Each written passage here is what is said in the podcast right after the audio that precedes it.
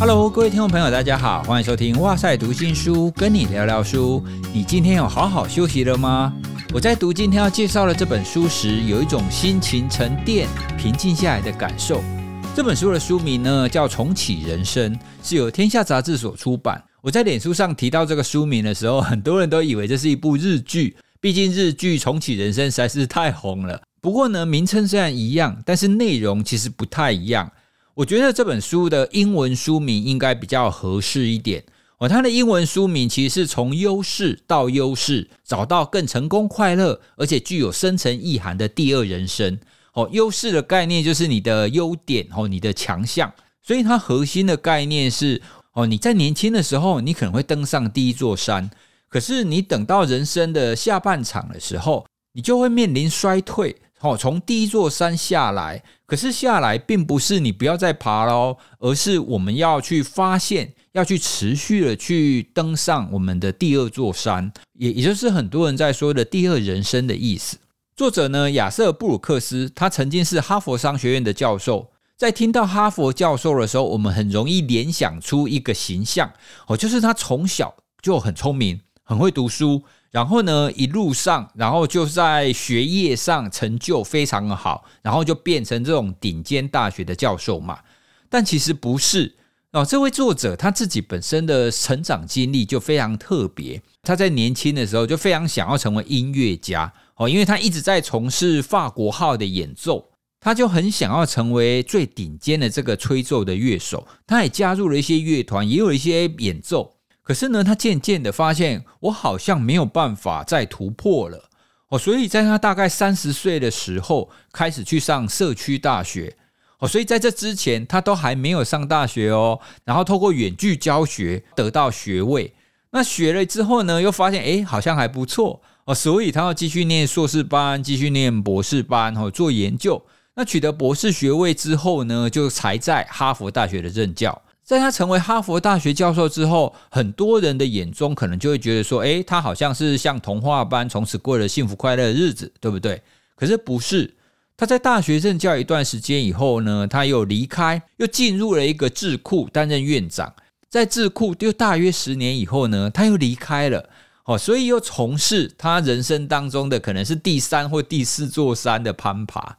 哦，所以从作者本身的这个人生经历，大家就可以知道，他不是那种直线型的哦，他会有一些转折，而从他这些转折当中呢，他领悟了一些事，而他领悟到这些事呢，他又不想要只有自己的个人经验，所以他就透过一些研究来去验证他自己的这些想法哦，所以才撰写了这本书《重启人生》。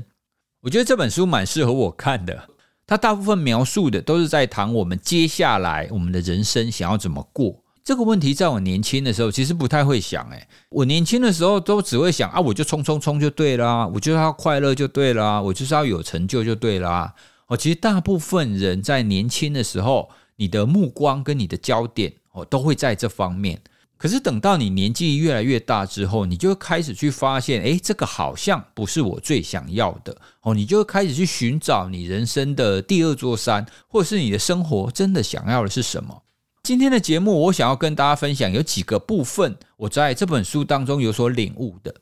第一个部分，书里面提醒我们的是，衰退是必然的现象，我们必须要去接受这个衰退，你才有办法看见另外一个阶段的成长。其实认知到衰退是很重要的，大家应该都可以理解，在生理上我们会随着年龄而越来越弱一点嘛。衰退就很像是在下山一样哦，所以你就必须要先知道自己在下山，你才有办法去攀上第二座山。前面讲的衰退，并不是指全面性的，而是我们人其实会有不一样的优势。例如说，我年轻的时候读书很快啊，真的是一目十行，而且体能很好啊。可是现在年纪大了以后都不比以前，可是呢，我可以更有智慧，更知道自己想要什么，我不要什么。好，虽然我读书没有办法像年轻的时候那么快，可是因为我的资料库已经比较多了，所以我可以更加的触类旁通，或者是去理解生活上哪一些现象跟这些知识是有关系的。如果我们从脑科学的角度来看，我们大脑神经元的总量确实会随着年龄而慢慢的减少一点。但这并不代表我们的脑子越来越笨啊，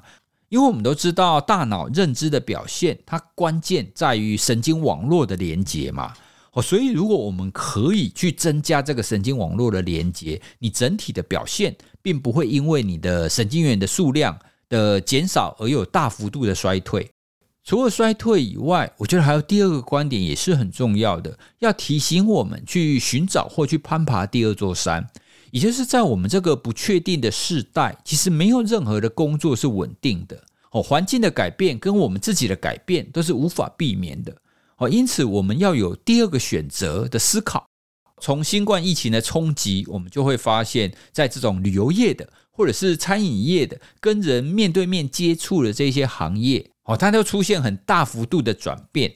前一阵子我访问一位经历很丰富的企业管理的顾问，他就有提到，前阵子刚见到有一个国际跨国企业的一个中阶主管，他在春节后被公司无预警的裁员。那个无预警的裁员真的很像是在电影里面看到的哦，就是事先完全都不知道，然后当天呢早上进公司才接到通知，然后一接到通知呢，公司就叫他把所有的东西都收拾掉，然后把所有的卡、所有的证件啊，通通要返还，然后他就立刻要离开公司。当天才知道自己被裁员的主管就在公司楼下底下痛哭。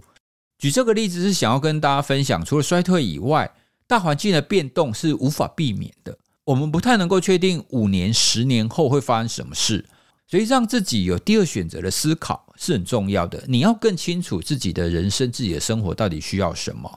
好，那当然也不是鼓励大家说你要随时准备跳槽，或者是你根本不要效忠公司，而是呢，我们可以对自己的未来人生有多一点想法。哦，当你有多一点想法跟思考的时候呢，你才能够多一点余裕。不用把所有的注意力都放在工作上，而是你要更关注你的生活，关注你的人生。所以第一个部分想要跟大家分享的是，很多时候我们必须要去接受衰退，它是一个必然的现象。但衰退并不会是全面性的衰退，而是你必须要去了解，你在某个层面上看起来是在走下坡了，但是你必须要去发现你第二个优势是什么。而你就是要靠着你的第二个优势来去攀爬你人生当中的第二座山。第二个想要跟大家分享的是，当我们意识到结束这件事情的时候，会让你对于生活充满期待，也会更投入在当下。书里面有一章，它其实写的相对比较沉重一点。那一章的标题我很喜欢，它就写着“死亡可以带走一个人，想到会死，则能救一个人。”这句话虽然短短的，但是它的意涵很深远。就像很多名言会问啊，如果你的生命剩下最后一天或最后一个礼拜的时候，你会想要做什么呢？你最在乎的事情是什么呢？我有过跟几个跟我年纪差不多的人聊天的时候，其实我们如果聊到整个生活的转变的话，大部分都会有一个想法，就是在人生的后半部，哦，可能就是在三四十岁之后。其实通常心境上会有一些改变哦，他不再是像年轻的时候那么执着于工作，因为大家都会开始想到，诶，我的人生到底需要的是什么？而这样子的转变，一定程度了，还是会跟我们认知到，其实生命的时间它是有限的。我从二零二零年离开大学的教职，那很多人会问我说：“诶，你为什么那么勇敢啊？或是你为什么会那么想不开啊？想要离开很棒的大学教职来出来自己创业，然后做这些节目？当然会做人生的这样子的一个转折，会有非常多的原因。可是呢，有其中一个原因，其实是我当时有一个想法很强烈，就是如果我的人生就此结束了，我会有遗憾吗？我的一生是值得的吗？”你常常会有一种想法，你会想做一件事，可是呢，你想做这件事情，你又会给自己一个理由，说：“哦，好，等我怎么样了？好，等我功成名就了，等我升等了，我再来做。”好，例如说那个时候，我会觉得说：“诶，其实心理学推广或科普知识的推广是很重要的。”可是很多人就会给我一个想法，包括我自己，我自己也会给我一个想法，就是等升等以后你再来做就好了，或是你升到教授以后再来做就好了，或是等你孩子都长大了，哦，等你赚够钱的时候再来做就好了。哦，所以我们有很多会有这一类的想法，等我们完成怎么样以后，等我们满足一个前提之后，你再去做。可是有的时候，你永远不知道你的生命会在什么时候结束。哦，既然这样，你为什么不从现在就开始做你人生最想做的那件事呢？其实也有心理学研究发现同样的结论。那个研究其实找了一群大学生，哦，大四的学生，然后他们就把它分成两组，有其中一组呢，他们就用一些说辞，哈，让他们感觉到，哎，我快要毕业了，哈，让他们产产生快要毕业的感觉。那另外一组就没有。那结果呢，他们就发现，那一些他意识到自己快要毕业的那一些人。他在接下来对于学校的活动会比较愿意投入，会比较愿意参与，而且他在参与学校的活动的时候也会比较快乐。所以这就是我们刚刚讲的：当你意识到你生活或生命的某个阶段哦即将结束了，或者是你可快结束单身了哦，或者是你快结束你现在这个工作的时候哦，你意识到结束这件事情，你会比较珍惜。当你更愿意去珍惜的时候，你也会更投入。你更投入，你就会更快乐。第三点跟大家聊的是，就是精炼你的生活，来探寻内在的需求。我们人生的第一座山，或者是我们一刚开始所追求的，多半是属于外在成就、金钱这一类的。这其实也无可厚非啦，因为我们生存之必须嘛。如果你没有钱，你想什么人生的意义？可是大部分我们在第二座山的时候，关键就不再是外在成就了。但这一点说来简单，但实际上是困难的哦。好，其中一个原因是外在的讯息实在是太多了，太吸引人的。好像是各位你在滑 IG、滑脸书，你看到很多的名人，你看到很多有钱的人或 KOL，他们每一个人都生活的光鲜亮丽啊。现在的资讯传递的太快了，而吸引我们焦点的。都是那一些外在成就看起来非常好的人，种种的资讯就一直不断的在丢我们哦，丢我们，让我们知道外在成就很棒。书里面提供了两个观念，我觉得很棒。第一个呢，就是如果你很非常想要一个东西，或非常想做一件事情的时候，请先问问自己为什么需要，而不是你想要累积太多。比方说，为什么要赚更多钱？哦，因为存折上有很多零，看起来很爽啊！哦，这种都是表面的。哦，所以持续的向内去探寻你为什么要做这件事的时候，你会比较容易找到你内在的需求是什么。第二个观念呢，其实是我们可以试着让我们的生活越来越少，就跟收纳一样。因为我们一刚开始，你在不断的努力、不断的往前进的时候，我们会获得很多东西。可是其实我们并没有很精确的去想这些东西到底是要还是不要，什么时候会需要。我们大部分就是先收回来，然后就摆着嘛。我们通常会觉得，哎，摆着摆着以后好像就会需要了，但其实不见得。像是前一阵子我在开始收拾我的书桌的时候，因为我就突然有一个 moment 会觉得说，哇，我的书桌为什么会乱成这个程度呢？乱到我看着看着我自己都不好意思起来了。好，那我开始整理的时候，我就发现，哎。我总是会在什么时候，比如说拿到一本书或拿到一封信，好，那一刚开始你可能没不假思索，没有想太多，你放在你的书桌上，哦，因为书桌可能很大嘛，所以你就是哎这边放着，这边放着，然后慢慢对对对对对，不知不觉当中，我的书桌就越来越乱，堆积的东西越来越多，但是堆积了很多东西都不是我当下所需要的。然后在整理的过程当中呢，我也想起以前曾经听过几个跟收纳、跟整理相关的节目。那当中其实也有提到，其实你在整理的过程，就像在整理你的心，跟整理你的人生其实是一样的。我们在人生的初期，你会获得很多东西。你在获得的时候，你不会想太多，反正就是你要不断的增加嘛。